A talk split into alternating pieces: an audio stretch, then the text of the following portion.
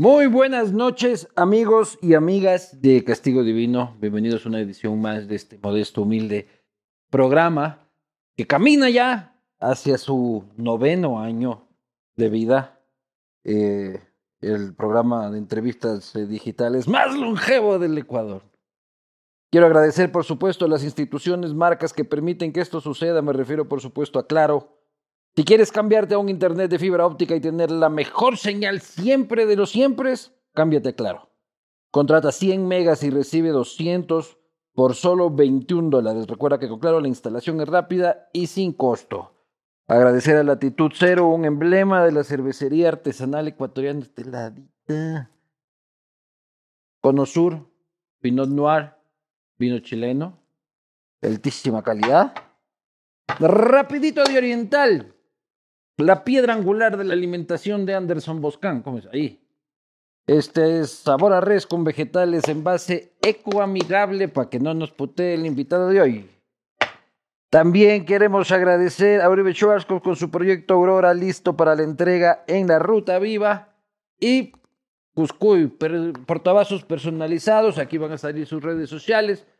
Sigan a Cuscuy, no sigan a mi mujer, que es la que hace. Este, denle en chamba a mi doña. Hagan sus pedidos en masa.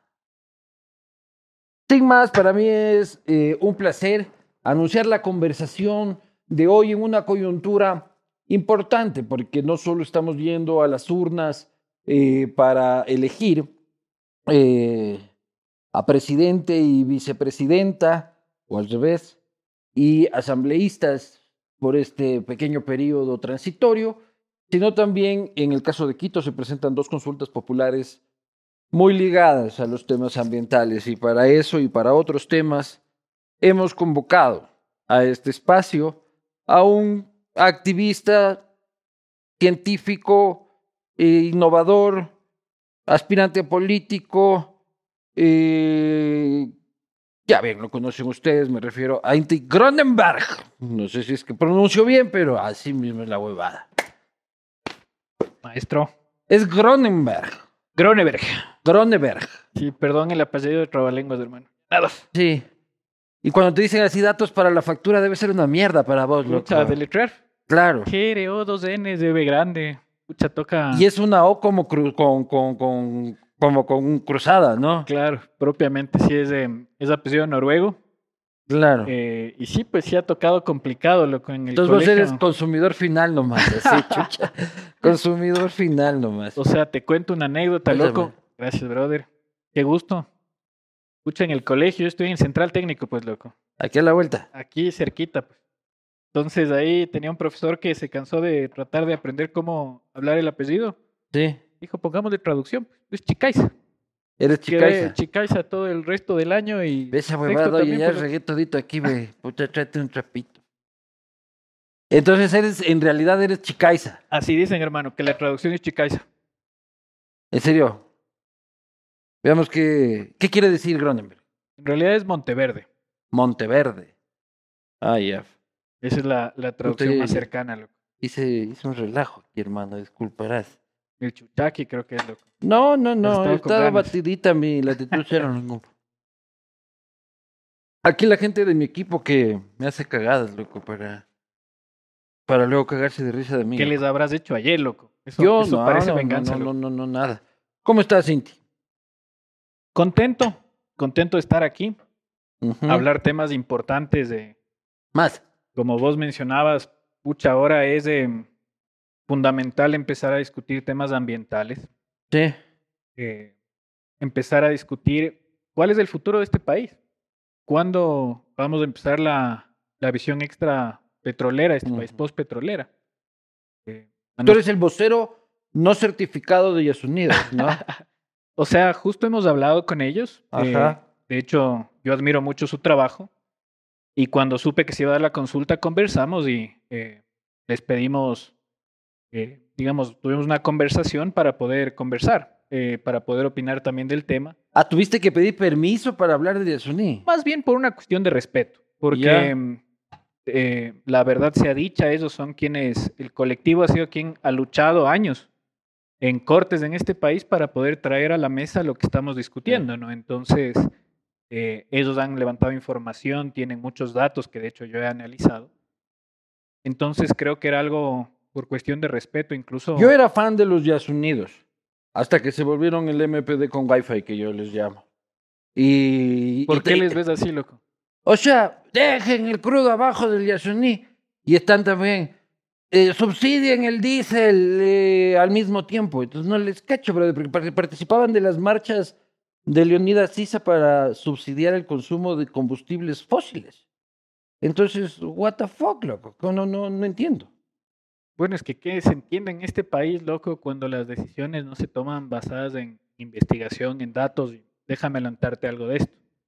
Cuando se empezó a debatir el tema de subsidios, Sí. yo comentaba que hay por lo menos ocho estudios de académicos ecuatorianos que te decían qué hacer. Eh, la respuesta era focalizar los subsidios. Sí, pero Te- tampoco hacían- dejan. Hacían el análisis Ujú. y te decían, el impacto es muy fuerte, eliminar.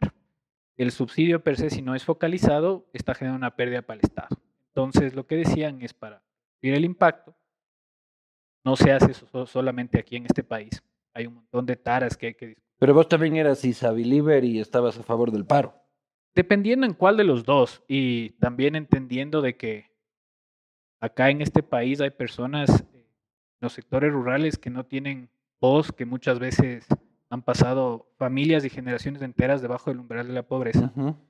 Eh, y a veces tienen que llegar acá a la capital, caminan cientos de kilómetros para que nosotros nos acordemos y empecemos a pensar qué hacer. la lucha social está bien, el vandalaje es el que a mí no me, no me cuadra. Vandalismo, claro, o sea, ese es, de- ese es un punto fundamental, pero eh, eso no sucede solo aquí. Mira, déjame extrapolar fuera del país para, a veces es bueno ver las cosas de afuera también. El año pasado en Holanda hubo justamente manifestaciones de agricultores, hablando del tema de subsidios. Eh, cuando ven las cosas que suceden afuera, la gente no se queja y tampoco es que no existen, eh, son totalmente pacíficas, ¿no? De hecho, Pero no les veo ahí quemando la Contraloría de Holanda. yo. se dan temas y eso es un tema eh, que Algo se te debe quieren tratar hacer, de evitar. Quieren tocarte. Ahí está, gracias. No han de haber quemado la Contraloría de Holanda, ¿no? O sea, botaron estiércol en la calle, loco. Ay, qué grave. Estos holandeses son terribles. Puta, aquí lanzan bombas Molotov, dan bala. O sea, Pero- prefiero el estiércol. Déjame contarte algo, loco. Yo estuve en una protesta en Inglaterra 2018. A los ingleses son más salvajes. Hubieron 20 mil personas eh, al inicio y llegaron a haber casi 100 mil.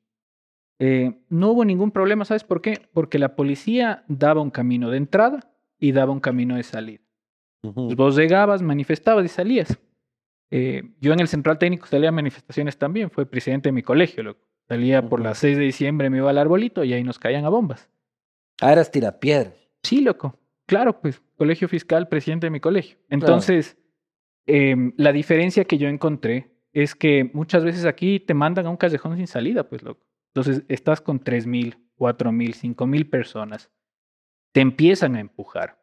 Y en ese rato empiezan justamente los jalones y todo. Entonces, em, yo creo que muchas veces el problema que se termina dando en manifestaciones en este país es porque no sabemos tolerar. ¿Y, ¿Y no alguna vez te metieron al tarro por revoltoso? No, por suerte no. Entonces, pues ya fracasaste como del MPD vos, pues loco. O sea, tuve un amigo loco que le cogieron eh, en una de las manifestaciones, le confundieron con el entonces presidente del colegio, le cayeron a cascazos loco, con el casco y terminó en la, en la correccional.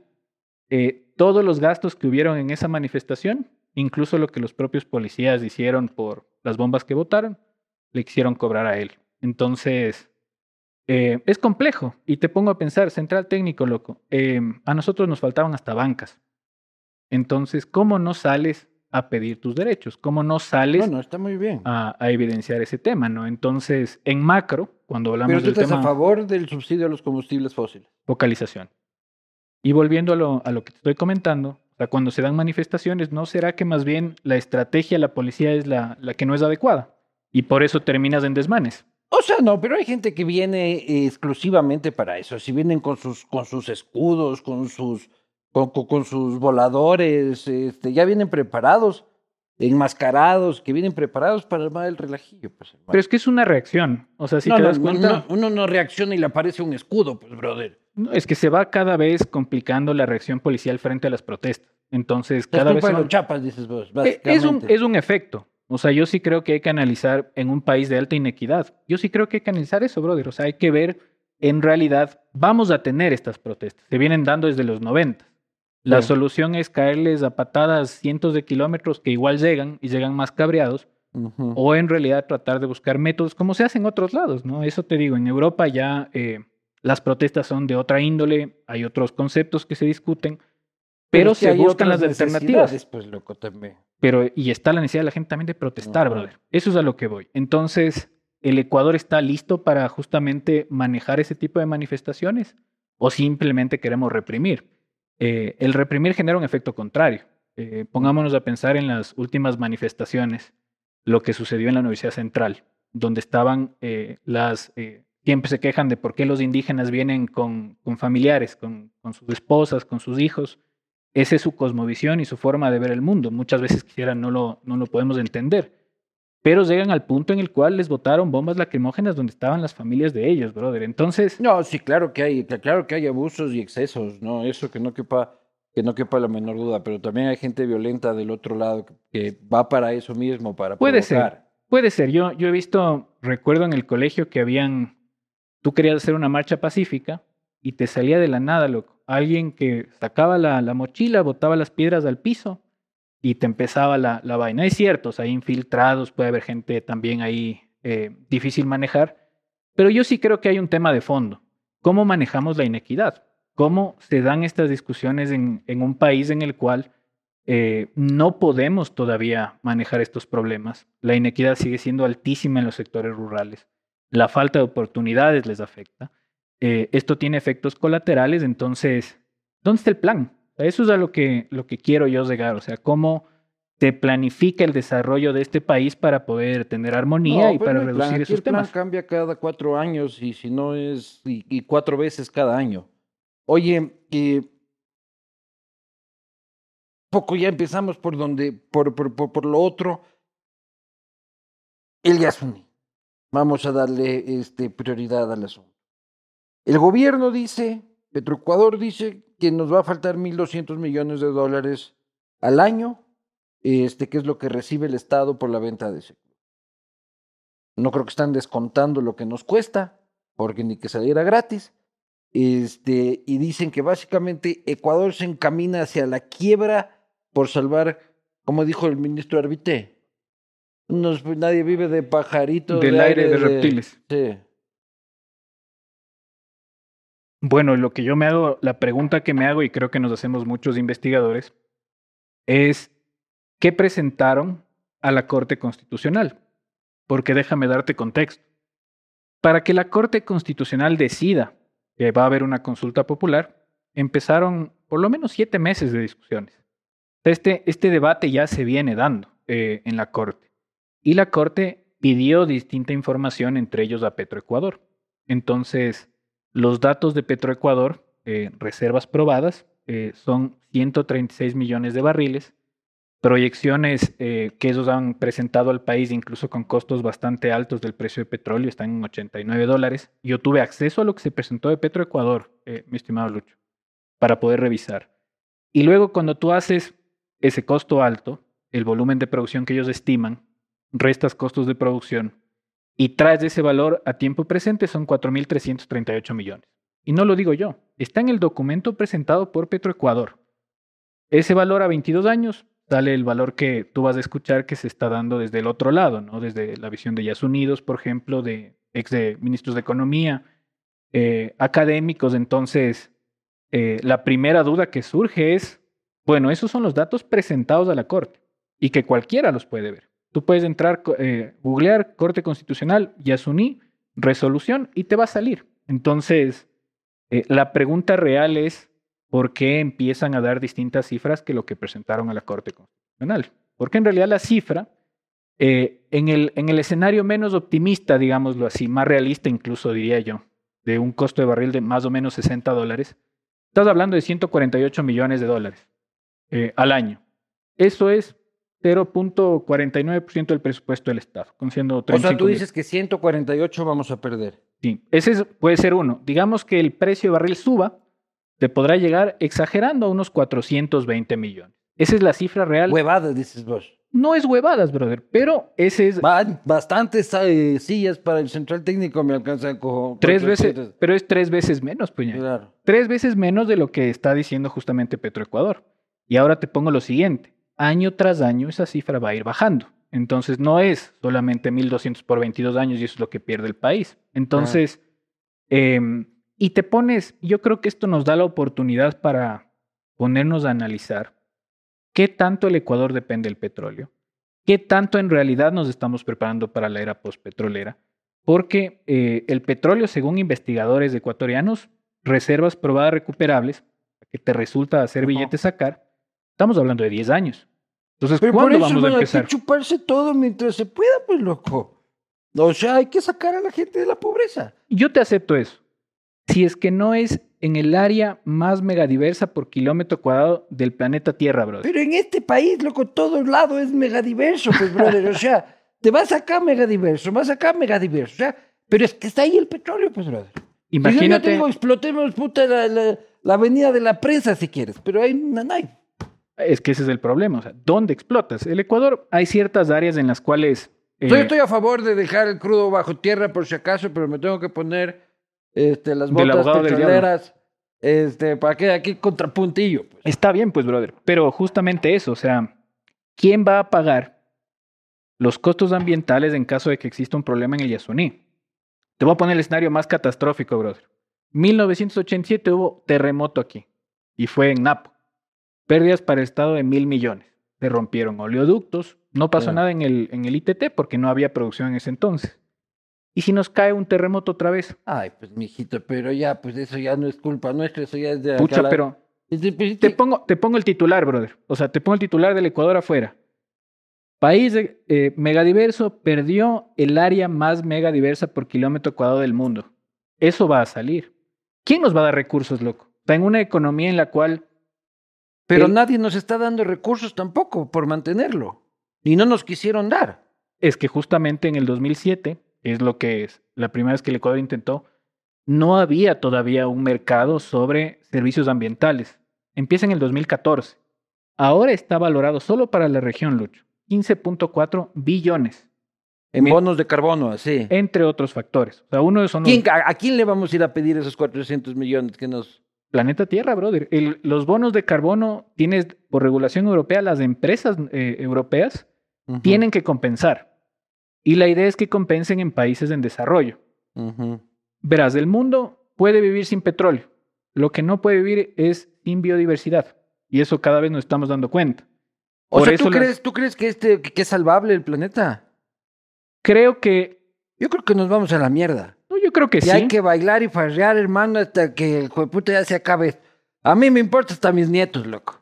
Ya, eh, ya los hijos de mis nietos, puta, buena suerte, compañero. Ojalá- Ojalá vayan a Marte con Verás, Musk. déjame ser un poco egoísta, pues loco, y decir, nietos, nosotros vamos a vivir esto, loco. Ya lo estamos viviendo. Entonces, em, te pongo una reflexión sencilla. ¿Por qué todos los billonarios de este planeta están invirtiendo en temas sostenibles, brother? O sea, ¿por qué Besos está metido en el tema del Climate Fund? ¿Por qué tienes Para a los lavarse la cara, pues, brother. billones? Por- claro, para lavarse la cara. Pero de ahí también están viendo cómo se largan a Marte, pues, loco. Esos, bueno, los más rayados, loco. Sí. Pero si te das cuenta, si fuera por lavarse la cara, pusieran unos 10, 15 millones. Están Mm. poniendo gran parte de sus fortunas. Porque lo que se debate afuera, que se debería debatir aquí, es justamente cómo poner en la ecuación el servicio ambiental. Se va a volver un servicio. Así nosotros lo queramos o no lo queramos. El mundo necesita eso y un Vamos mundo... a ser proveedores de oxígeno nosotros para el planeta. No solamente eso. El, mira, en el Yasuní, eh, no solamente que es el área más megadiversa. Sería vacancísimo, porque no hay, no hay que hacer nada, pero lo que echémonos todos en la hamaca. No, pues tienes que conservar, Este, coñaño. Claro. Si no le, si no le paras Conservar es no tocar. Exactamente. Por lo menos, pero eso necesita Eso trabajo. está bueno pues, para los ecuatorianos. Trabajar tampoco es que somos así. Que digan que bruto, cómo trabajamos, ¿no? Eso genera necesitas tecnologías para poder hacerlo, pero déjame ir más allá, loco. En el Yasuní no solo es megadiverso, el 99% de las especies no existen en otro lado, son únicas. Vos puedes encontrar... ¿Conoces el Yasuní? No tengo la oportunidad, mi brother. Estos voceros, hijo de la vida. ¿Qué es esta huevada? Muy lindo el Yasuni ha sido a ver. No, no, puta, pero es, pero es una joya. Es una cosa Pero, maravillosa. pucha, que- para eso están los datos, pues, brother. No todo el Claro. mundo tenemos la oportunidad de, de poder ir a conocer. Me encantaría ir, loco. Eh, pero tengo que ver las proyecciones de este país. Yo sé que este país no va a vivir del petróleo, brother. Pero sé que va a vivir de sus servicios ambientales y su bioeconomía si somos lo suficientemente inteligentes. Entonces, lo que te- yo te decía, brother, ¿qué tal si ahí está la cura para la próxima pandemia? ¿De dónde salen las medicinas, loco? Salen de investigaciones de recursos biológicos. Sí, claro. Colombia, no nos vayamos muy lejos, loco. Petro ya está haciendo el análisis de su banco natural, como le llaman, de bioeconomía. Ya están empezando a analizarlo y están buscando justamente cuáles son las alternativas de negociación con las grandes empresas para poder generar réditos. Eso es trabajo, Hay un problema de patentes ahí siempre durísimo. pero hay que, hay que buscar Ajá. las alternativas. Costa Rica ya, va- ya está más adelantada que Perú. Entonces, no Ya, es pero que la gente ser- se está muriendo de hambre hoy, pues, brother. Para eso pueden ver otras alternativas. Pero déjame acabar la idea, loco. Imagínate que en este país se puede vivir de eso. O sea, nosotros vamos a empezar, vamos a otro tema, loco, la agricultura. La agricultura, el monocultivo como es ahora, va a dejar de existir. Y eso ya es, es un hecho. Estamos hablando del pluricultivo, estamos hablando de, de bosques comestibles, temas que ya están pasando aquí en el Ecuador. Lo que pasa es ¿Cómo que son bosques comestibles? Vos tienes Hansel áreas conservadas. sí. Ojalá fuese así, coño. Rodrigo Pacheco, un ecuatoriano, en Manabí, brother. Chef, reconocido por la, por la FAO. Él justamente está planteando esta idea de tener áreas conservadas en donde tú puedes generar agricultura. O sea, no, no, no es ese concepto Pues de... ahora nos vamos también en contra del el banano, en contra del petróleo, en contra de las flores, en contra de los maiceros. Yo no me voy. Pucha, vamos a quedar cuatro hippies aquí en el Ecuador, loco. El- ese es el tema, brother. No me voy yo. El mundo se está yendo hacia eso. El problema es justamente el efecto del monocultivo también a temas como cambio climático. ¿Y qué va a pasar Y cuando las la- vacas también. hay, que, hay un tema alternativo que hay que hacer para eso? Pero esto no es No que el pedo de las vacas es el problema más grave que tiene el planeta. Esto no es una idea de un hippie, brother. Es el mundo que está yendo hacia allá. Y eso es a mí lo que me preocupa. A veces la ceguedad que tenemos discutiendo y queriendo quedarnos en el pasado. Cuando, ¿qué va a pasar si por regulaciones, cuando tú quieras exportar a otro país, te pidan justamente que tu huella ambiental sea mínima, que ya se está dando? ¿Dónde quedan los productos ecuatorianos? ¿Dónde queda justamente el banano? ¿Dónde queda el cacao? Pero eso piden, hermano, los países esos como los tuyos, loco, de los noruegos, los, los daneses. Anda a ver un chino, pues loco, si le importa un carajo lo que tu huella y tu pendejada. El problema es que todo esto, mi estimado Lucho, se discute en foros internacionales intergubernamentales. Entonces, Comité de Biodiversidad de Naciones Unidas Ya China está. se pasa por el forro siempre, todas esas cosas. Veamos, pues, brother. Lo que pasa es que mientras más el efecto de cambio climático se genere, mayor presión va a existir para esto. Entonces, no está bien pensar que estas discusiones son eh, solamente de unos hippies ahí que están fumándose un porro y pensando en qué hacer a futuro para no dañar el ambiente. De ciertas personas sí, pero esto Sí. en realidad es política que se está dando a nivel global, mi brother. Entonces. ¿qué me estresa? O sea, yo que tuve la oportunidad de estar siete años fuera de este país, loco, estudiando en Inglaterra, viendo cómo se discuten este tipo de cosas, viendo cómo otros países, Costa Rica, Colombia, que les hemos puesto como ejemplos, ya entienden esto y están migrando hacia allá. Yo digo, o ¿Y el sea, Ecuador? lo- lo- los ingleses, ¿ya?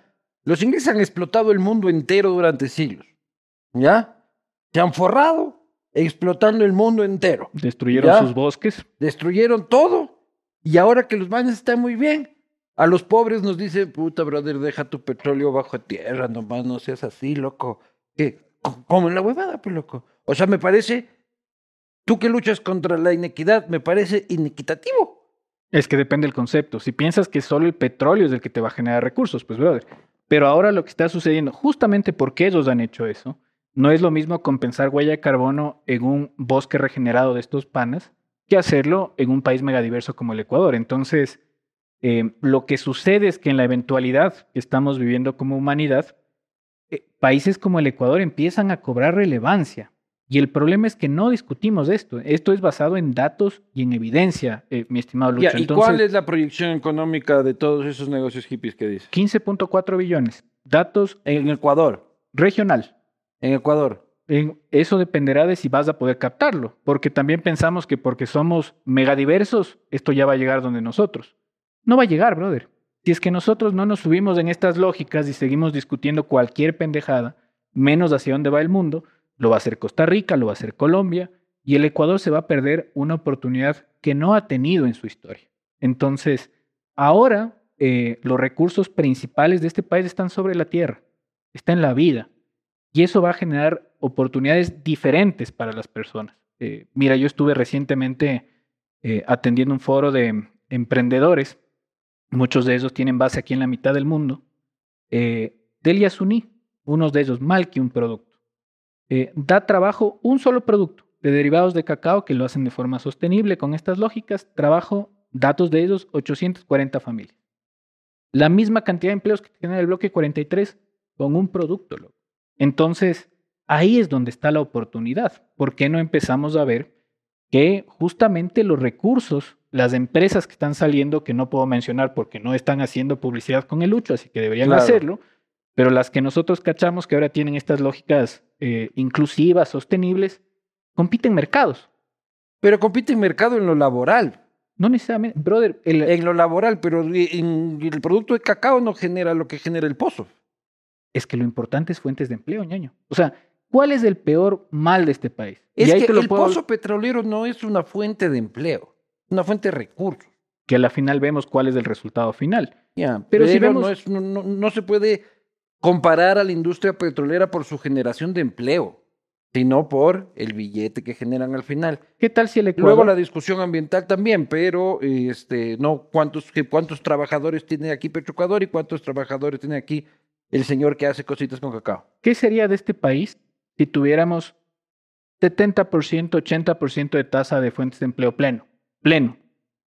El mal de este país, mi estimado Lucho, datos justamente en temas productivos, es que el, el histórico, el histórico de este país, la tasa de empleo adecuado es súper baja desde el retorno a la democracia. Y justamente se da por no tener la capacidad de generar no necesariamente grandes empresas. De hecho, te fijas, mira, yo estuve en Japón 2019. 75% de las empresas Japón está más lejos que el Yasuní, dices, no he tenido la oportunidad de ir al fui- Yasuní, dice. me fui "Pero invitado". Estuve, en Inglaterra, estuve en Japón. Me fui a ver a Gundam, pues lo, no, mentira. Claro. No, me fui invitado. En realidad tuve la oportunidad de, eh, por los temas de innovación que yo estudio, estudié un doctorado en innovación, me invitaron a conocer el ecosistema de innovación japonés. Y ahí justamente, yo pensé que iba a haber, pucha, todo robotizado, eh, empresas gigantes. 75% son SMEs, pequeñas empresas. Y, te- y empiezas a ver los datos de otros países y te das cuenta de que en realidad lo que tú tienes que generar es oportunidades a la gente para que generen esas pequeñas empresas, caso Ya, Ecuador. pero ahorita ya estás político, ya vamos a ir para allá. este, entonces, oye, pero la pregunta del Es que eso- está media pendeja. Solo, solo te acabo la idea. Es que eso se debería discutir. Sí, Esos son conceptos ya, ya técnicos. vamos a discutir ahí. Pero digo, la pregunta del Yasuní yo creo que es confusa para la gente. Porque la pregunta Deseas es, dejar bajo tierra el, el ¿deseas petróleo dejar bajo tierra el petróleo? del bloque 43. Sí, pero la gente siente que le están diciendo, ¿quiere que se explote el Yasuní? ¿O no? ¿No es cierto? Sí, sí, y entonces la gente, mucha gente va a votar no, pensando, pensando que eso... que está votando sí. Yo por eso digo sí a la vida. Piensen que en realidad lo que hay que tomar en cuenta es la vida que se encuentra sobre la Tierra. Sí a la vida, panas. Sí a lo que se encuentra sobre la Tierra. Sí al área más megadiversa de Si este usted planeta. quiere que el Yasuní se quede como, no como está, sino que no se explote el petróleo, vote sí, no, no vote no. Vote sí si le gusta el Yasuní así con taromenanes, tagaeres, este, tigrillos y tucanes. Si usted lo que quiere es explotar el petróleo, vote no. ¿No es Correcto. cierto? Sí a la vida, panas. O sea, si ustedes piensan que el futuro de este país es la vida, la biodiversidad, hay que empezar en algún lado. Eh, ¿Cuándo vamos a empezar el debate de qué viene en el Ecuador postpetrolero? Es ahora, ahora nos toca. Si no lo hacemos ahora, nos va a coger con los pantalones abajo. Pues siempre estamos con los pantalones abajo, hermano. Es que eso hay que dejar de que... de- Claro, o tiene sea- que dejar de pasar, brother. O sea, tiene que haber en algún momento en el cual eh, personas que discutimos sobre este tema, vos, loco, otras personas, quizás las nuevas generaciones o gente que entre empiece a, a hablar de este debate, no podemos vivir como un perro siguiéndose la cola. Eso es el peor mal de este país. cada cuatro años venir a cambiar el modelo económico de un país. Eh, ven Noruega, loco. Él justamente estaba haciendo estudios sobre el tema. Después de la Segunda Guerra Mundial, todos los partidos presentaron un plan de gobierno único. Dijeron, este es el plan. Y de ahí las ideologías izquierdas, derechas, lo que veían es cómo van a llegar a ese plan. Y les tomó 20 años. Pero bien petrolero es Noruega, pues, hermano. En aquel entonces, claro, pues lo que ahora también están intentando la transición. Recientemente en una isla noruega de alta biodiversidad se prohibió la explotación también. Es, es un tema de debate internacional. Entonces, ya acá, brother. O sea, pucha, ya los partidos políticos ni siquiera tienen eh, candidatos propios. Eh, llegan a hacerte plan en dos semanas. O sea, ni la tesis, pues, ñaño, te demoras de hacer dos semanas. Pues entonces, y ahora vienen candidatos en dos semanas, te arman plan de gobierno y con eso vamos a avanzar. Yo te planteo esta pregunta. ¿Por Pero qué? como vos en la alcaldía de Quito, pues loco también. No, yo sí venía trabajando en el No, tema. Y aún así, ve, Te, te ofrecieron el martes y el miércoles ya eras candidato, loco. ¿qué- qué? no, yo he venido investigando el tema hasta. Vos hasta tienes plan para la alcaldía de Quito, para la asamblea, para cualquier, cualquier rato te ofrecen un cargo. O sea, si necesitan, les lanzas. puedo pasar los planes porque sí se han Claro. trabajado, o sea, eso y a cualquiera. Pero Si necesita un candidato para cualquiera sea No, eso sí no, es- El señor ya tiene un plan. Les puedo presentar el plan y puede servirles, pero el, el otro tema no, porque de hecho estoy en contra, brother. Y puede que incluso haya ¿En un contra error de qué? en, en que vos llegues, loco, a armar tu plan de dos semanas. ¿Por qué no hay los planes que están hechos por los partidos políticos? Como es en otro lado, loco. O sea, eso sería lo lógico. Pues. Cojan el candidato, la figurita del momento, pero que venga a representar un plan de un partido político que se va mejorando en el tiempo. ¿Y pues. por qué no fuiste candidato esta vez? Porque no, justamente Dije, me di cuenta de es eso. candidato este hombre. No, me di cuenta de eso, loco. O sea, ya mm, viendo cómo está el tema, yo no creo que es un tema de personas. Creo que el problema, o sea, no va a haber eh, candidato que vaya a sacarle al, al país adelante si no hace consensos primero. Porque cuando saliste en la fotito con Arauz, luego de un tiempo me escribiste y dijiste, dejo la política, me escribiste el mensaje. Dejo la política. Está de gana, le escribí No- este man, hijo de madre, ¿yo qué Nunca más volveré a ese sitio. Uno me que está quedo- picado, cabreado, le escribe claro, me quedo, me cara, quedo lejos de esa pendejada. Quería que sepas que nunca más voy a cometer ese error. Tres doritos después, candidato a la alcaldía de Quito. No es como creerte nada. Politi- Eres buen político. Ahí atrás está un pana mío que solo le veo cómo se agarra la cabeza. Sí. Es que, a ver, o sea, el, uno va aprendiendo poco a poco, loco, y a veces, mira, eh, yo creo mucho en la socialdemocracia. Eh, he visto lo que ha logrado a nivel europeo. Eh, acá hay un partido que profesaba esa idea. Rodrigo no trajo la idea, loco, acá fue pionero a nivel latinoamericano, él lo menciona en sus memorias. Pero, pucha, de, de eso a la realidad, a lo que tenemos ahora, poco nada. Y eso es triste porque justamente debería haber un partido, no solamente la izquierda democrática, loco, todos los partidos deberían tener subido siempre su plan de gobierno que vaya mejorando en el Pero tiempo. vas a apoyar a Arauz esta vez otra vez. Faltan datos, brother. Me preocupa mucho el, en esta Pues es el ocasión, mis- el mismo man. no, pero está Luisa también, ¿no? Que hay que sumarle a la ecuación eh, por lo que se ha escuchado. por ahí es Rafa el asunto, loco. O sea, y apoyaste a Rafa en la otra, ¿vas a apoyar a Rafa esta vez? Ya vos le apoyaste a Lazo, pues, hermano, y ahora ve, a ve a verme dónde nos llevaste, pues, loco. Yo, pues, pero yo también te saqué de ahí, pues, loco. Pues, estamos viendo elecciones también, porque yo te metí, yo te saqué. O sea, ustedes es la causa y la solución de todos los problemas. Nosotros somos la causa, de, como el alcohol. como el alcohol, la causa y la solución de todos los problemas de la vida. Ve, había en ese entonces análisis en el cual yo coincido con algunas cosas con, Ah, con tú ya Andrés. querías ministerio. No, no, el- Ya el- querías... temas eres- de educación Eres superior. como el, como el Merino, eres vos. Estás desesperado por un carajo. Loco, montón de veces me han ofrecido. Y en realidad eh, no creo que es un tema relacionado a eso, es pensar qué se le va a presentar al país. Entonces no vas a apoyar a Arauz así en la candidatura. Es que, loco, pongámonos a ver lo que pasó en aquel entonces. Segunda vuelta tenías a Arauz y Lazo. Sí. Lazo te decía que quiere en crisis, brother, reducir el Estado, reducir inversión. Y no redujo nada, si se volvió más socialista que cualquier O cosa. sea, pero ve lo que le termina pasando al país, mi brother, porque ellos en realidad, ¿cómo reduces al Estado si no lo conoces? O sea, vamos Mm. por ahí, de hecho, o sea, cómo llegan personas con su teoría, se enfrentan a lo que sucedió y nos, nos devuelven el país como nos lo devuelven. No, es que sí hay Entonces, que reducir, porque pues que el Arauz, en cambio, como le gusta cobrar sin trabajar, y le encanta que haya ese tipo de piponazgos y el correísmo infló el Estado a tamaños desproporcionados. No sé si sean desproporcionados, pero a lo, a lo que voy, loco. Por lo menos en, en, ese entonces que había que definirse, vos te definiste por un lado y yo me definí por el otro. Eh, ahora es diferente, ahora yo creo que hay que ver también lo que tú comentas. Ahora te gusta Yaco. Faltan datos, brother. Yo soy académico, pues entonces todavía hay que chequear ¿Pero el qué tema, dato pues. necesitas? Está Yaco, ahí está Manuela. Este, ya está. Verás, estoy recién leyendo los planes de gobierno. Estoy justamente haciendo ese análisis. Em, hay cosas que me empiezan a preocupar. Una de ellas, lo que te estoy mencionando, que veo que de dónde se sacan esos planes, qué tanto análisis hubo detrás. Parece, Nada, pues eso solo leen cuatro nerds como tú, pues loco, a la final.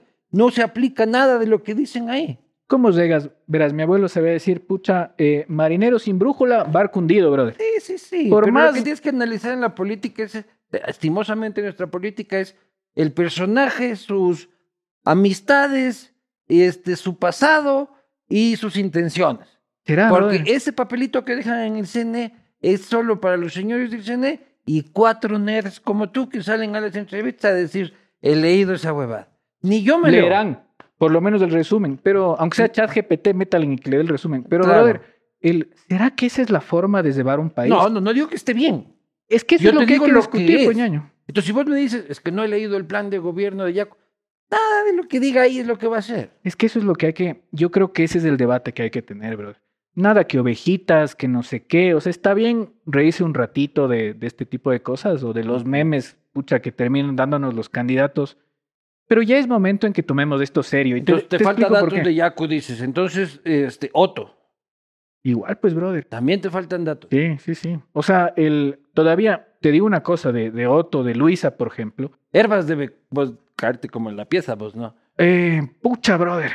Sí, pues te debe caer como en la pieza. También te, te, te hizo la casita también. No, no creo que fue culpa de él, loco. En realidad no, no lo conozco. Eh, me parece una persona con, con diferencias ideológicas que no termino de entender, Él entonces... está a favor de la extracción del crudo.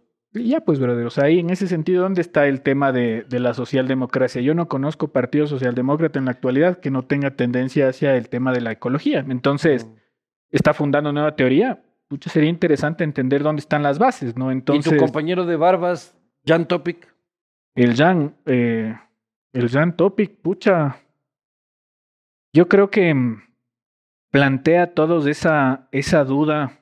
eh, a mí, bueno, por el, el tema de, no termino de entenderle. No sé si es de izquierda, de derecha. Me preocupa que tampoco él sepa en realidad, que no sea capaz que es una estrategia.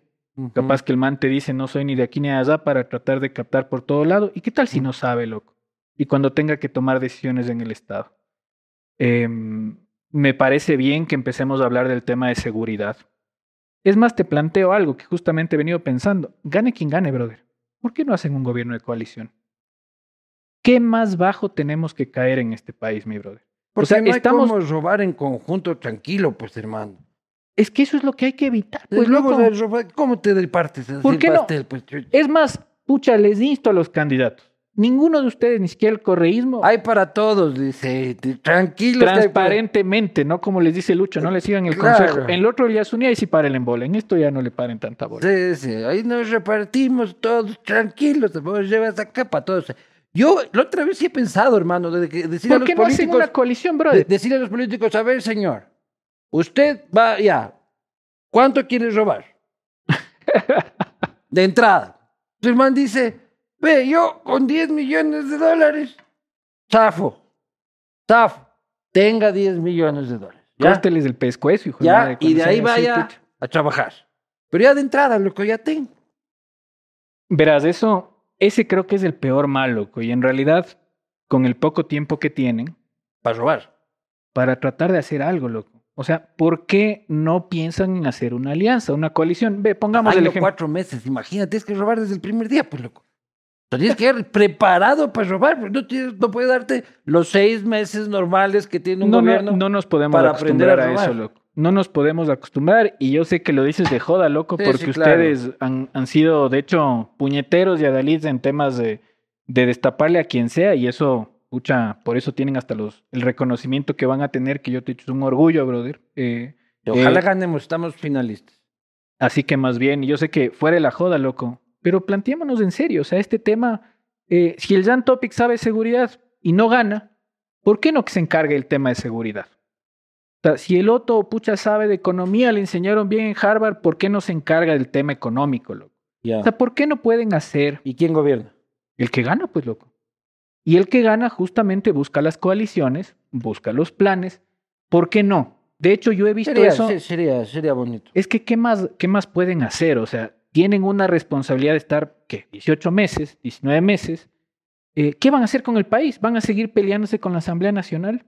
¿Por qué no tienen la capacidad de negociar sobre la mesa? Eso debe ser la política. La política debe ser, yo no, no estoy de acuerdo contigo en algo, busquemos justamente el punto medio de forma transparente. Entonces, eh, hay que tratar de que los políticos estén a la altura. Yo, yo estoy, yo discrepo con esa idea, Lucho, que dice la gente, tenemos los políticos que nos merecemos.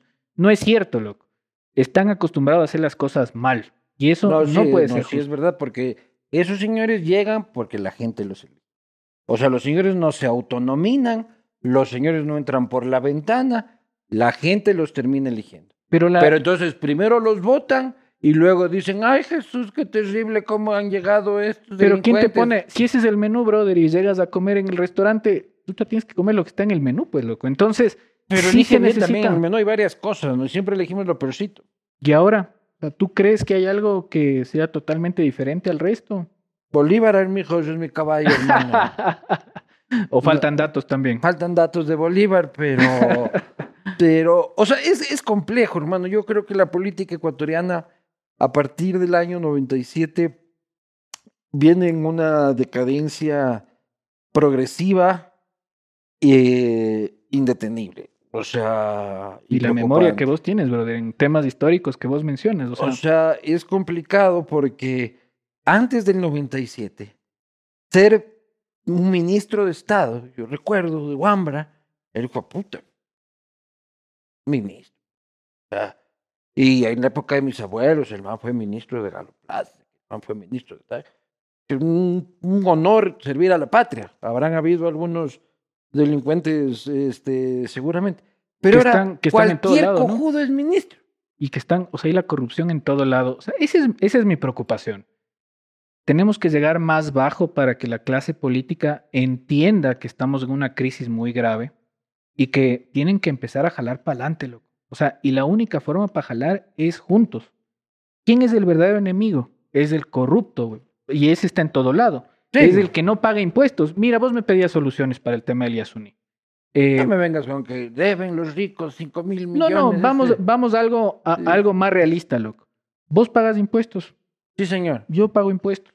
Eh, la- Demasiados. La, gran mayoría de gente nos quejamos, pero pagamos. Demasiados pagos. ¿Saben cuánto para es que la- se roben. La evasión tributaria en este país, 7 mil millones de dólares, estimado por la CEPAL.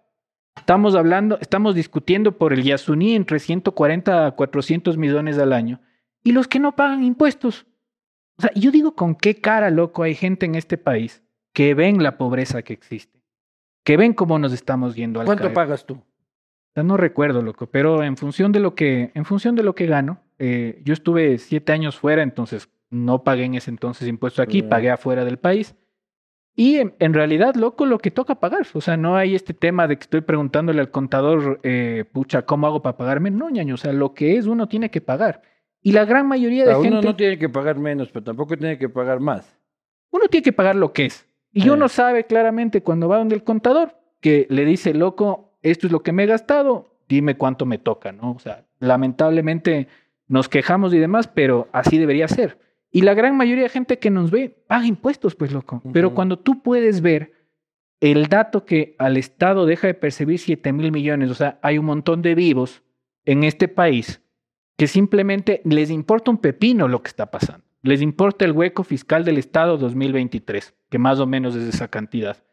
Eh, y no pagan, brother. Hay gente que no paga el IVA, que no devuelve el IVA. Eh, 1.500 millones, loco. Y, y no deudas impugnadas. Entonces, em, ¿cómo podemos avanzar como Y sociedad? cuando a vos te viene así, digamos, el plomero y te dice, No, no, sin factura, no, porque ahí no le cobra el IVA. No, yo creo que hay que, hay que hacer el tema. Mira, cada vez ahora tienen factura electrónica. No, incluso, ve, te doy un ejemplo. Factúrame. Buscamos siempre antes de, antes incluso de adquirir el servicio, preguntar si puede facturar. Ahora este tema del RIMPE, hay el régimen simplificado, hay el tema. Le ayudamos a nuestra ceñito, por ejemplo, que hace la limpieza en, en la oficina. Eh, en algún punto ella se separó de, la persona que trabajaba eh, y le ayudamos a que justamente pueda generar sus facturas, loco. Entonces, Em, es que ahí está el tema del país, ahí están las discusiones importantes. Pero también es un país que te escupe en la cara cuando quieres emprender. O sea, que te saca la madre con impuestos a los que queremos hacer las cosas bien te saca la madre con impuestos, te saca la madre este, con la seguridad social, este, contratar es carísimo porque despedir es carísimo. Eh, a mí lo que me cabrea, loco, es que digamos que tú trabajas aquí, ¿ya? Y, estás, y estás valiendo paloma. Estás peloteando ahí. Ya. Estás valiendo paloma. Estás votado ahí. Y uno por... te vota. Alonso. Y te manda premiando, pues no. Pótate. 5 mil dólares de liquidación. Es que esas, ¿por qué no debatimos eso, pues, brother? Es que eso es justamente lo que, y yo les hago un llamado a los partidos políticos, lo, ¿cuál es el plan 20 años del Partido Social Cristiano, el modelo ecuatoriano de desarrollo que nos plantean? ¿Cuál es, pucha? Como es que ellos dicen, la economía social de mercado. Ya, pues, pero pónganos un plan, pónganos un plan que podamos discutir, hasta para discutir de cosas importantes, pues, loco, como estas. Entonces eh, si nosotros creemos que eh, debatir, hay que es, es lógico lo que estamos hablando. No podemos poner en riesgo el lugar más megadiverso del planeta por todo lo que estamos hablando. O sea, ¿Qué le puede pasar a este país en el peor escenario? Eh, ¿Qué más tenemos que ver, loco? Estamos hablando en Canadá, no sé si viste ayer, brother, eh, esta nube de gas de los incendios que están generando que llega hasta Europa. ¿Y si pasa algo en el Yasuní? Eso, eso, ¿Quién me puede garantizar a mí, loco, que no haya un derrame que nos saque la madre y que termine afectando incluso a gente te puede garantizar nada, pues, mi hermano. Pero es que hay que prever. ¿Y si mañana vienen los extraterrestres? No metes elefante en una cristalería, pues, ñaño. Y si mañana vienen los extraterrestres. Estamos cagados, pero. Ahí pero estamos este cagados, Pero planificas para y algo nosotros probable. aquí pues. fumando hierba en el Yasuní, loco. pues la huevada, pues loco. O sea, si es que vamos por. Y si pasara. Es que eso es planificar, pues loco. No, no es tan improbable que se dé un evento en derrame. ¿Hace cuánto hubo un derrame? 2022, loco. ¿No en el Yasuní? Llegó hasta el Yasuní, no fue en el bloque 43, pero se dio una mancha de petróleo que llegó al, al Yasuní. Entonces, eh, hay un montón de información. recién vi loco, un reportaje de, un medio ecuatoriano en eh, alianza con Mongabay que hablan de cientos, si no miles de pozos abandonados en Ecuador, en Perú, en Bolivia, eh, con afectaciones ambientales tremendas, loco. Ah, y, te pongo algo más, o sea, ¿por qué aquí no, no existen las voces de ecuatorianos y ecuatorianas, los Walinga, loco. Afuera ellos están dando cátedras justamente de lo que ellos viven, eh, de lo que, de las opciones que nos quieren plantear. yo con las Walinga me caso, hermano.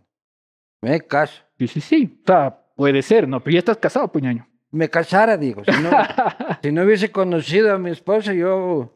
Pero a eso voy. O de Walinga fuera yo, Sí te das cuenta de cómo incluso tienen que hablar afuera, loco. Eh, les paran bol en foros internacionales. Eh, ellas nos están planteando un modelo de desarrollo para sus comunidades. Sí, sí, son brillantes. Y acá, o sea, ni bola, pues lo que acá seguimos pensando que el petróleo nos va a sacar de la pobreza si ya no lo ha hecho. No estamos desmereciendo y yo no desmerezco los ingresos que hemos tenido hasta ahora. Lo que sí estoy planteando es que empecemos a pensar que viene. Y en un mundo que está apreciando la biodiversidad cada vez más, ¿por qué no nos damos cuenta que es nuestro potencial? minería, ¿te dieron permiso para hablar de esa consulta? No, mi tocayo me dijo que no hay chance. ¿No? No, no, no, no, sí, sí, sí, todo bien. Más bien ahí el tocayo Intiarcos desde el... Sí. Dijo que fresco, loco. Ya, entonces, tras la autorización que se te ha dado para ser vocero no oficial, es Quito sin minería. Verás, em, ¿qué sucede si se da minería en el, en el Chocó? ¿Es solo en el Chocó? ¿La consulta? Sí, sí, sí, sí. Solo aplicable para el Chocó. Sí, son de hecho cuatro preguntas que nos van a preguntar. Entonces ahí de hecho hay que empezar a revisar y ya hacer una campaña de educación sobre el tema. pues son cuatro las que vienen. Eh, pero palabras del Inti Arcos, loco. Mi tocayo que justamente me eh, hablamos de este tema. Él vive en el, en el Chocó. Eh, le visité hace cuatro meses y él me decía, nos fuimos a una parte del Chocó y me decía, toda esta área es la que va- podría generarse minería. Y de aquí sale el, corredor de humedad para poder garantizar que Quito no se vuelva un desierto. Así de sencillo. Eso es lo que nos puede pasar. Esa es la consecuencia. Entonces, eh, ¿hasta qué nivel vamos nosotros a querer explotar? Si ya estamos llegando a un debate en el cual eh, las consecuencias pueden ser catastróficas para nosotros, ¿no? Y este es un ejemplo claro, palabras del Inti Arcos de estudios que se han hecho. Entonces, hay que, hay que poner un límite en dónde se puede hacer explotación. No se debe hacer en áreas megadiversas. No se debe hacer cercano a, fuentes de agua porque eso nos va a afectar a todos. Eh, y empecemos una transición gradual. No satan- satanicemos tampoco el petróleo, pero pongamos límites. Hay que poner límites. Aquí sí y aquí no. Eh, la frontera suroriente, que yo he escuchado mucho que incluso gente de la posta ha mencionado que se tiene que empezar a revisar, veamos impactos. Eh, pero empecemos a, a poner límites a esta, a esta era de, de pensar en la explotación sin consecuencias, loco. Eh, afuera se está hablando eso. ¿Dónde está lo importante? La, la vida es lo que va a valer cada vez más. Este país puede vivir de servicios ambientales, puede vivir de, de la exportación de productos circulares, sostenibles, pago de precio justo. Ya están pues, ese es tu negocio, pues, brother. No, yo no, yo no exporto, ñaño. Claro, no, ese es tu business, pues por eso te gusta tanto la huevadilla. Más bien, verás, yo te cuento algo, loco. Yo soy mecánico, hice una maestría en manufactura y un doctorado en innovación. En temas ambientales, en realidad, eh, me he preparado eh, más allá de mis estudios y fue justamente por las, las discusiones que vi afuera. Eh, tuve la oportunidad de hablar con una economista muy reconocida, Catherine Raworth, de la Universidad de Oxford. Ella plantea nuevos modelos de desarrollo y cuando hablaba con ella, me- le, le decía, le decía que soy de Ecuador y me decía, loco, ustedes, sistemas de producción comunitaria. Qué bacán esa idea, cómo les está yendo. Yo, hijo de madre, la man sabe más de temas de producción de este país y no he escuchado a nadie que discute esos temas. Entonces, eh, Pero ¿cuánto vale poner tu sistema en los ríos? dependiendo del tamaño, bro, ya tengo, yo tengo ya cuatro sistemas. Pero digamos, si quiero poner en Machangara, ¿cuánto vale? En el Machángara no le pondría, brother, porque ese río está extremadamente polucionado de, eh, pucha, los residuos que salen de las casas, loco. Está hecho pedazos de eso. Entonces, De caquita, dices tú. exactamente, cuando Mm. jala la cadena, todo eso va sin filtro al Machángara, loco. Bueno, entonces, ¿cuánto costará por el tamaño del río? Dependiendo, verás, yo tengo el último que puse, que tengo uno en el San Pedro, eh, que lo hicimos en, en alianza con una empresa de acá del país. Eh, más o menos la inversión en, en todo lo que es los fierros y demás, 125 mil dólares. ¿Y en tus honorarios? Mis honorarios, nosotros como... ¿Cuánto me cuesta? Dependiendo quién, pues, loco. ¿Qué es a vos? Según el pato, dices tú. Según vos, Claro. dependiendo quién, pues, Más o menos. 200 mil No, dólares. nosotros tenemos un tema ético como cualquier empresa. Las utilidades van a ir más o menos en un proyecto entre el 20 al 30%. O sea, es un Los tema 200 mil dólares para poner el asuntico. más o menos, sí. Es que tienes que No ver. está tan, tan interesado. Los servicios ambientales son el futuro. Dice. Traje aquí un brochure de los servicios que podemos Bueno, si quieren, ya saben, Inti Gronever ahí, chuta, pongan Groninti con Y, buscan lo que hacemos. En realidad, Sí, más pero ahí bien ya ha me sido- toca a mí una comisión, pues lo que con esta huevada. Pues. Bueno, si sale una venta en, la mía en las próximas así, semanas. la mía también va a ser así, razonable, como del 20 o del 30%. Pero es que está, está bien hacer negocios, brother. O sea, Sí. está bien generar empresa. Yo alguna vez me acuerdo, hablábamos con vos, y yo te decía, la posta es un emprendimiento. De, pucha, pero 2019. Y vos me decías, no, loco, es que es diferente. Vos tienes una empresa, tienes un emprendimiento, das empleo.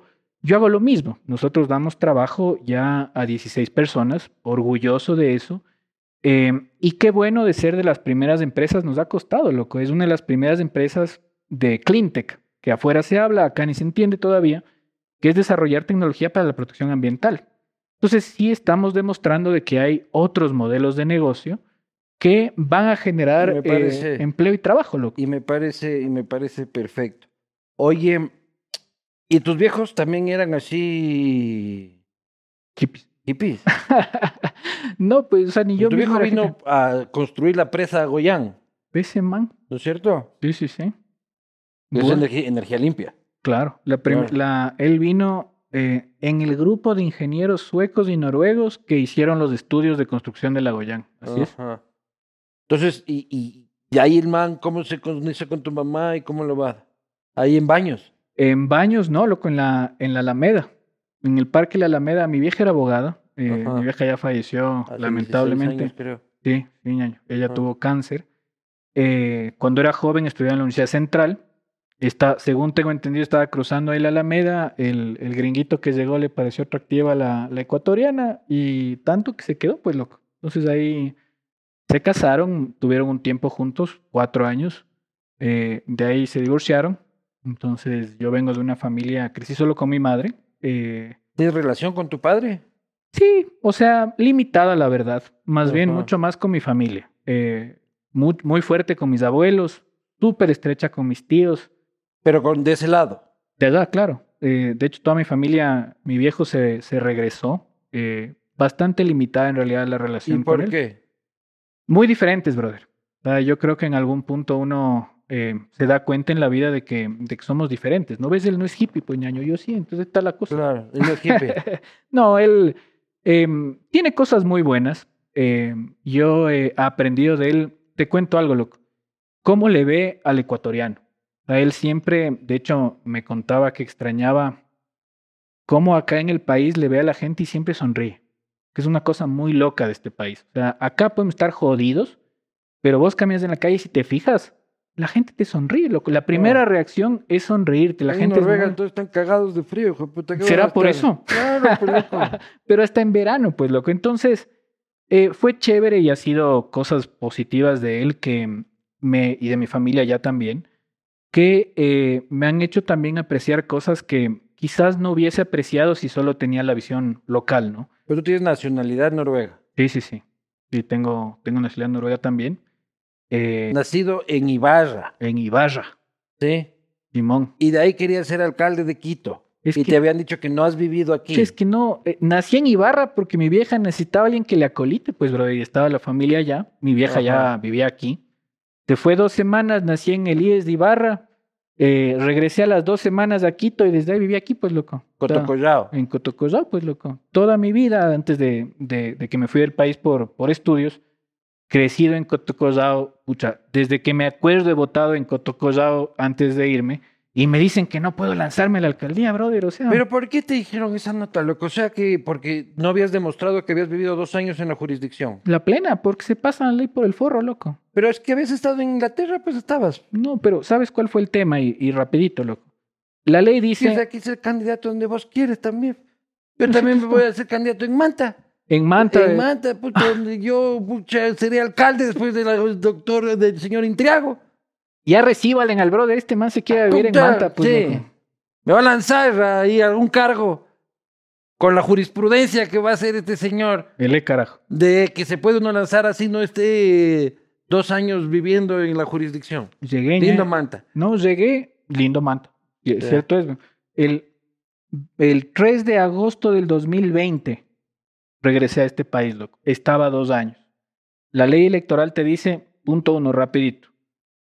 Si tengo que interpretar la ley electoral, te dice en pro de la participación. O sea, ya te sesga. Si usted no sabe qué decir, vea cómo eh, hace que la persona pueda ayuda. participar. Ya te dice eso, loco. Te dice, usted tiene que estar dos años, usted tiene que constar en tiempo presente, hijo de madre, porque ni siquiera parece que pasan la gramática y les pasaron la ley por el forro, y le interpretan como que decía haber constado en el, en, el, en el padrón electoral dos años. ¿Cómo voy a constar en el padrón electoral dos años? Y cuando yo llegué estábamos en elecciones. Estábamos en elecciones todo el tiempo, pues loco, y no puedes actualizar padrón en elecciones. Entonces, panas, o sea, pucha, y peor aún, o sea, eh, sin, sin tener nada en contra del, del candidato Carrillo. Pero, pucha, o sea, a mí sí me parece el colmo. Tiene una sentencia o un juicio político, no puede ejercer, y ahí está.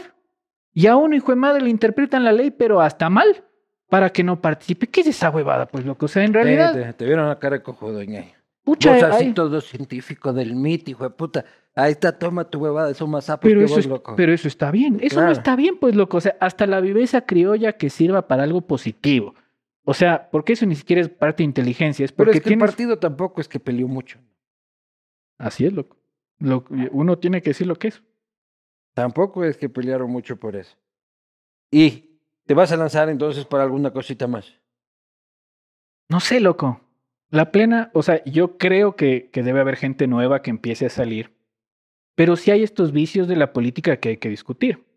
No, creo que es un tema de personalismos, es un tema de proyectos. ¿Cuál es el modelo económico de desarrollo del Ecuador?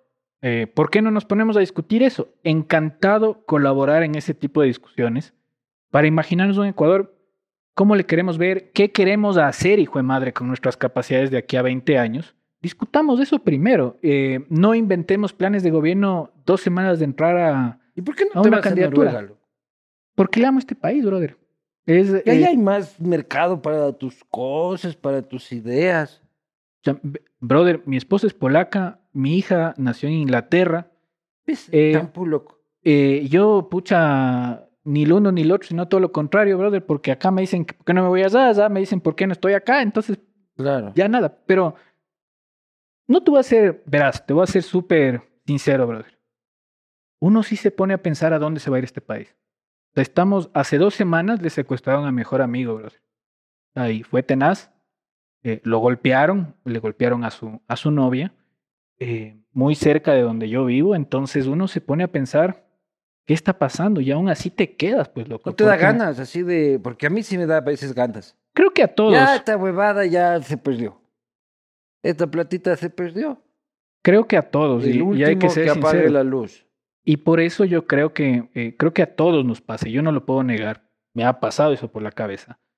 Eh, pero también creo que hay que, hay que arrimar el hombro, loco. Y arrimar el hombro no necesariamente Claro. tiene que ser lanzarse, pero poner en el debate las cosas que uno cree. O sea, O hasta hagamos cuándo- así como una comuna hippie, así como te gusta, en manta, todos en bolas, eh, este, para no gastar este, recursos naturales ni en la ropa. verás que sí hay de Puta, esas. ¿no? Aquí no si nuestro hay- propio traguito De hecho, y yo nos declaramos independientes. no creo que sea en Manta, loco. Yo ya tengo visto, visto ¿Dónde? un- si ya llega el cataclismo, no, no hay como, sí, secreto, puñaño. Entonces la plusvalía luego se mueve ahí porque Claro, va a venir pero, pero hay puta. que ver ese tema de quién sirve, quién no sirve, si es que ya se va a la miércoles todo, todo el planeta, no, no ¿Quién solo el sirve y quién no sirve? Claro, pues para la nueva sociedad. Ah, vos te gustaría estar así como en el tribunal, así. Valiste, vos sí, valiste. Es culpa del ave Jaramillo, weón. ¿Qué Una vez que de estuve en un, en un, en un, eh, una conversación, en un, eh, el ave ahí hablando sus vainas, me hizo reír de eso y se me metió en la cabeza, así que es tu culpa, ave, vos me metiste. Vos quieres estar en el gran tribunal de la, de la selección final. Yo soy de se sube a la nave. No, ya, yo soy tú, mecánico. tú, tú y Elon, así. tú sí, tú no, tú sí, tú no. No, pues, ¿quién sirve para la nueva sociedad, poñaño? Yo soy mecánico, uno puede construir, uno puede acolitar, hacer el murito, o sea, me, me, me- Claro, yo soy tengo utilidad. periodista, yo valgo verga, pues loco.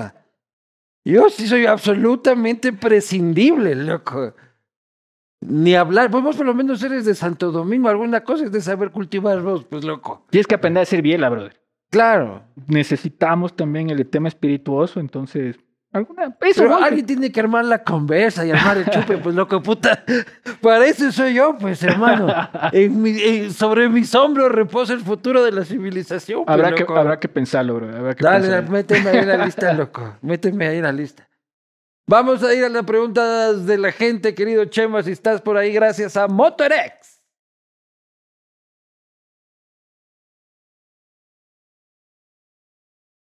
Felipe Norton.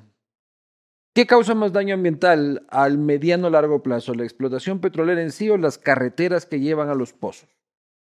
Digo por madereros y mineros que entre otros aprovechan esas vías. Bueno, eh, ambos, ¿no? En realidad, eh, había una discusión justamente por la carretera que pasó por la zona de amortiguamiento del- del- de todo lo que es el Yasuní TT, que no debió haberse dado.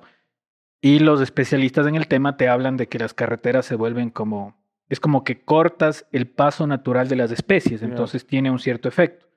Em, a mí el efecto que más me preocupa eh, en términos petroleros es justamente en el peor escenario, que como digo, o sea, no estoy hablando de un escenario que no ha pasado, es un escenario que es probable. que ¿Qué pasa si hay un derrame de grandes proporciones en el Yasuní como ha pasado en otros pozos? ¿Quién nos garantiza eso? La respuesta es que nadie nos puede garantizar. Por ende, no hay que hacer explotación en zonas megadiversas. Y no lo digo yo, incluso empresas internacionales cuando toman decisiones ya consideran esto, ¿no?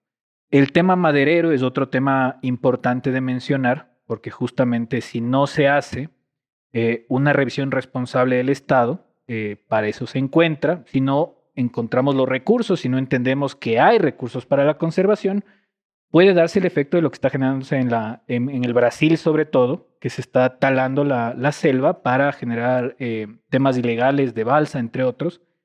Hay que generar controles, pero también si no tienes carreteras, ¿por dónde sacas la balsa, pues loco? Ahí también hay que ser un poquito realista, ¿no? Y en ríos hay sistemas tecnológicos de control que se pueden colocar, ¿no? Entonces, una intervención puede hacer que vaya la otra también. Siguiente. Para ser ecologista coherente, ¿se debe pedir la abolición del capitalismo? Simón. Simón, dices. Claro. Pues ya, él, mismo está diciendo que nos vamos a la comuna, que él mismo propone y ahora no me cree. estamos del dólar, la huevada. Eh, no, yo creo que. Señor es estudiado en Londres. la familia es de Noruega. Lo premiaron en Boston.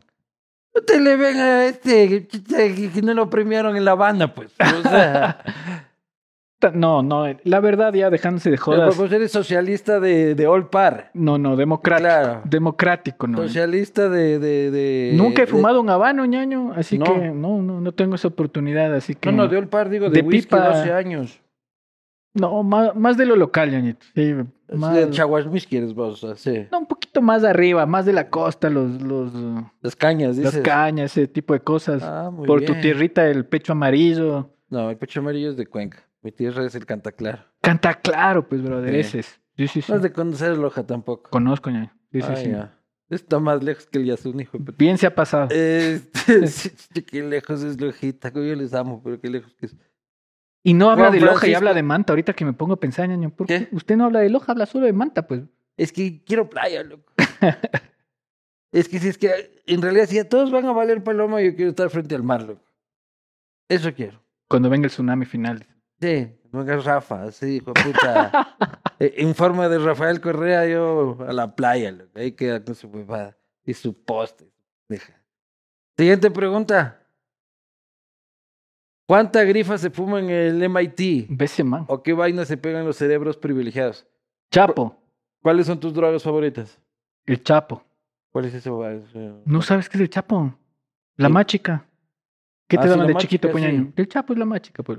Eso no es una droga, loco. No sé, pues depende. De chiquito te acolite, eso dicen que se pegan. ¿Pero qué te metes vos? Eh, ¿Drogas? Sí. El alcohol. ¿Sí? Sí. No me digas que no fumas porros, loco. ¿Qué tipo de vocero del Yasuní hemos traído, loco? Es la huevada, ¿cierto? No debería ser como requisito. Sí, sí, yo sí he fumado eh, marihuana y tengo que reconocerlo. Eh, lo, lo he hecho fuera del país. Eh, creo que hay un debate interesante en la legalización del cannabis. Eh, puede generar fuentes de empleo. Legalizar. Mucha es interesante ese debate. Todas las drogas, yo. Es interesante ese debate. De hecho, en, en Holanda, vos ves, o me, me fui a, a un instituto que hacían el análisis de por qué decidieron legalizar la marihuana, comparaban los efectos sociales con otras drogas como el alcohol, y allá basado en datos y en evidencia decidieron legalizar. Entonces, ¿Y ojalá. Has ácidos? No, no, no, no he tenido el. ¿Pastillitas? Me ha llamado la atención, eh, te cuento algo, no, no, el, el ácido lisérgico, ¿no? Que es el, el LSD. Eh, es estudiado en, en Imperial, en la universidad que yo estudié. Hay un grupo. No, no, no he podido. O sea, pero me parece interesante. Alguien tiene, por favor. Les llaman a él y él me, me contacta. Eh, claro, que tenga ahí ácidos este... Súper interesante los estudios que hacen sobre los efectos de, de la, esta enzima natural, el ácido lisérgico, en el tema de, de las conexiones cerebrales. Yo creo que hay que, eh, este debate hay que empezarlo a ampliar, sobre todo en temas orgánicos. A... ¿Ayahuasca te has tomado? No, pero sí me interesaría tener esa experiencia, estoy muy sincero. Estás muy abierto a las drogas tú. No, no necesariamente, dependiendo qué. Necesitado te veo. ¿Será? Sí, así te veo. Es que el tema del, mira, la, eh, el, la ayahuasca es la dimetriptilina, es el, el componente orgánico que genera efectos cerebrales. ¿Ves? ¿Y qué tal? Una locura. Es que en realidad es algo interesante. Los chamanes de nuestro país, pucha, eh, eh, lo han usado durante un montón Una de tiempo.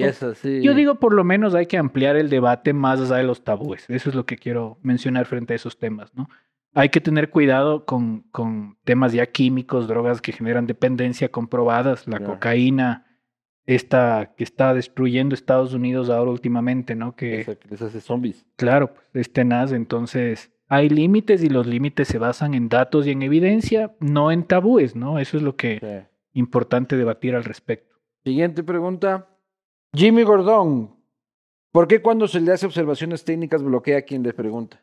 Hijo, bueno, yo no, ¿Eres no, cabrero ahí en Twitter? no manejo mis redes, brother. O sea, a veces apoyo, pero tengo un equipo que... Uy, Que- maneja las redes. El gran señor. O sea, es que hay que tener cuidado, El gran pues, loco. socialista, el gran comunista. No, uno tiene, tiene un equipo, somos, trabajamos de forma horizontal. Entonces tienes un community que es cabrero, dices tú. Que Sí, no ya le voy a decir, ya, ya le digo, Jimmy, mira, Que Jimmy Gordón. ya perdón Jimmy, no sé qué habrás dicho, ya voy a dar feedback. A veces el, twi- el Twitter veo yo mismo, pero Socialistas de Buchanan.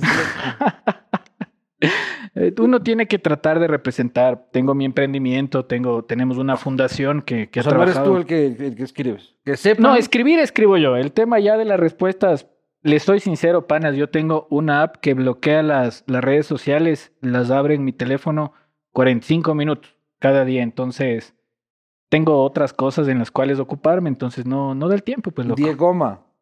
¿Qué tiene con el José Freile? Con el Pedro José Freile, ¿Qué tienes? ¿qué tengo? Eh, No, no sé qué tienes. le conozco, me parece un tipo interesante cuando se saca las gafas y hace cosas ahí. Pero No. que no, no has tenido pito con el man o qué? No, de mi lado no. ¿Y lado de Eh, él? No sé, espero que no. Mm, no habría razones, la verdad. O sea, en realidad no. Lo, lo he visto un par de veces. Eh, no creo, loco, la verdad. ¿Avisará? Si es que pito Sí. para ver qué onda. Aquí organizamos los puñetes, en todo caso. Alex Javier, bueno, dice, ¿es posible dejar de ser un país petrolero? Ya creo que lo hemos debatido este, profundamente. Señoras y señores, yo, yo voy a votar sí en la consulta del Yasuní. Yo voy a votar sí en el respeto al Chocó andino en el caso de los que estamos en Quito, respeto a los que no, y tampoco tienen que hacer lo que yo digo, El 3%. pero si es que no lo hacen, cuando estemos en la comisión de selección de seres humanos que se salvarán del cataclismo, Ponte pilas. ustedes no estarán tomados en cuenta. Inti, muchísimas gracias. Gracias, mi brother. Súper chévere. Nos vemos la próxima.